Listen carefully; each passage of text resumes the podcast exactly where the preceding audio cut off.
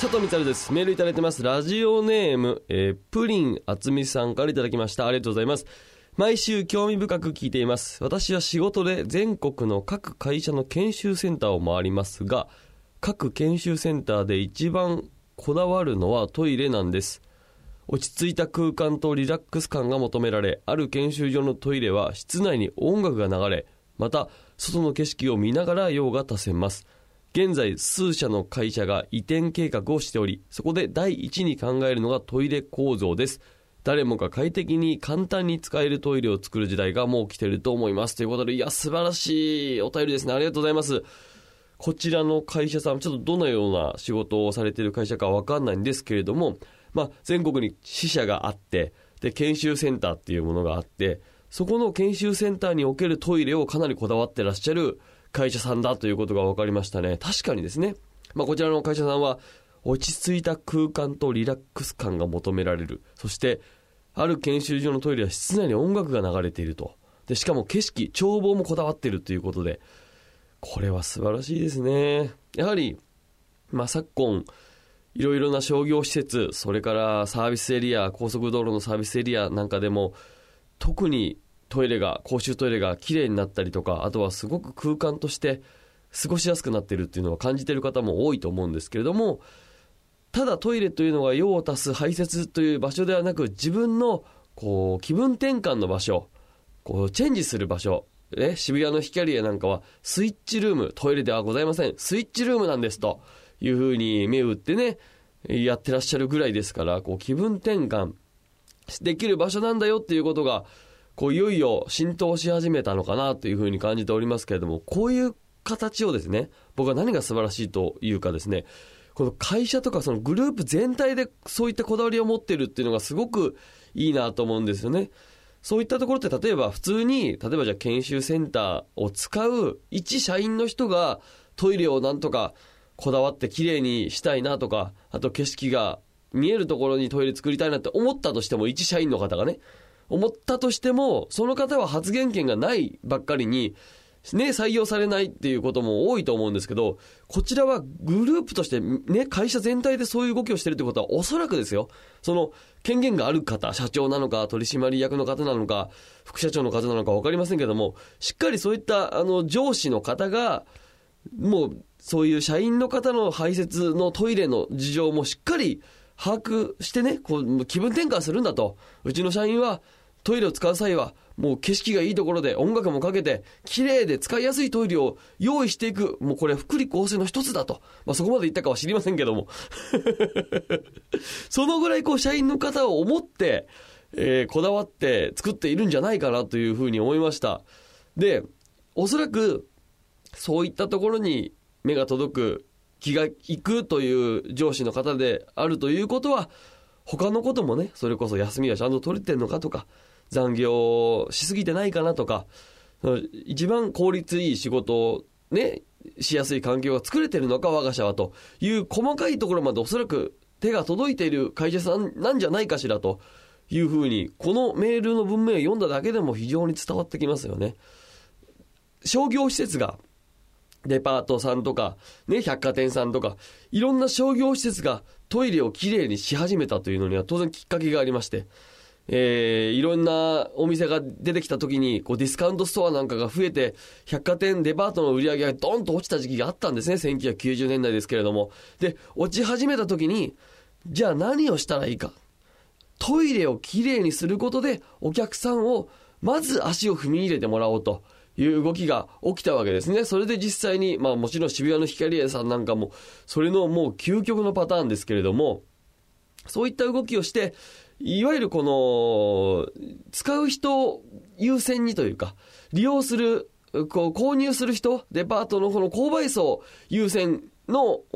発想の転換でですね、えー、ついにこう、デパート、百貨店も売り上げを伸ばしていくわけですけれども、こちらもね、いわゆるこう、社員さん、まず、社員の中で気持ちよく働いてくれる人を第一に、社員ファーストっていうんですかね、今の言い方で言うと、をやったことで、おそらくですよ、この会社の売り上げのことは文面からは書いてありませんけれども、おそらく会社がしっかり、こう、確固たるものになっていくんじゃないか、まあ、なっていってるんじゃないかな、なんていうふうにね、思っておりますけれども、やはりこの、こちらのね、プリン、あずみさんも書いてますけど、誰もが快適に簡単に使えるトイレを作る時代がもう来ていると思うというふうに僕もこれもう大賛成です。本当にそういう時代が来てるんじゃないかなと思います。これがちょっと誰もが快適にっていうのがすごく僕はキーワードだなと思いまして、で、この誰もがっていうところで言うと、私、昨年ね、あの、E テレで、バリバラという番組に出てきましたけれども、まあ、いわゆるセクシャルマイノリティの方が、じゃあどっちのトイレを使えばいいのかとか、おこのね、見た目はこの男性なんだけど、心は女性だったりすると、じゃあどっちに入ればいいの？女性トイレに入った時に、見た目は男だから男だって思われてしにくいとか、逆もまた逆でちょっと恥ずかしいしっていう。で、誰でもトイレっていうね、いわゆる多目的トイレっていうのがありますけれども、多目的トイレに入ろうとしたところで、あいつ、ね、多目的トイレって車椅子の方とかも入りますから、なんか別に普通に、なんか見た目はね、ななんてことないですから、多目的トイレ使ってんじゃないよっていう目で見られちゃったりするみたいな。この誰もがっていうところで言うと、まあそういったいわゆる少数派の方々も含めて、誰もが快適に使えるトイレを作る時代が来ているっていうふうに僕は考えます。で、それはもうかなり難しい段階に入ってると思うんですけれども、だからこそ僕は、まあ、食の安全、今ね、いろいろ騒がれているじゃないですか、築地市場が。豊洲に移転するにあたってね。その、豊洲は大丈夫なのか、土壌の汚染は大丈夫なのかとか、で、食の安全っていうところですごく、こう、議論がされていますけれども、僕はもう同時に、実は同じぐらいその排泄っていうところの環境も安全に安心できる環境を作っていくっていうのが僕は、この国としてもう実はやっていかなきゃいけないことでありますし、これはしかも国に任せる云々ではなく、我々一人一人が実は意識していくことで、その環境を変えることができるんじゃないかなっていうふうに僕は思ってます。でこちらの会社の方は非常に素晴らしいはい、会社でね、こういその、おそらく誰か第一人者の方がいて、それに賛同する方がいっぱいいて、で、共鳴して、で、こう皆さんがトイレは快適にしていこう、音楽なんかかけてもいいじゃないか、その、研修センター作るときに、わざわざその一番じゃあ眺望が良くて、みんなが気持ちいいとこ、気分転換できるところにトイレを作ろうと、その構造でまずトイレから場所を決めるなんていうふうにね、してるっていうこと書いてありましたけども、そうやって、やっていける、ね、その、自分と関わるコミュニティの中は、そういった形で環境を変えることはすでにできるわけですよね。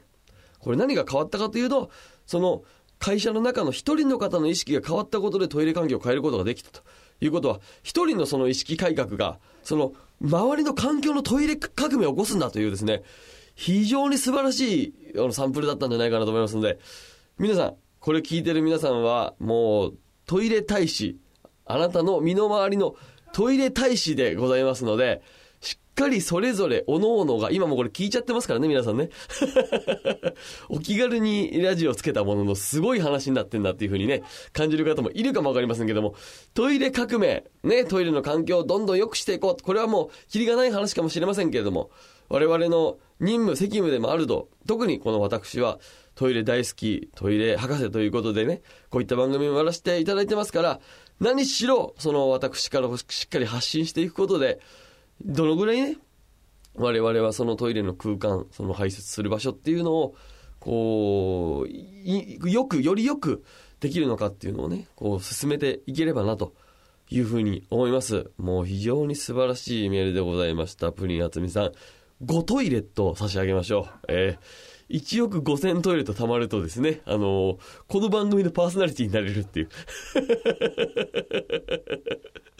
ちょっと先遠いですけどね、まだこう5トイレとですから、えー、ぜひ貯めていただければなと思います。さあ番組に参りましょう。佐藤メザリン休憩室。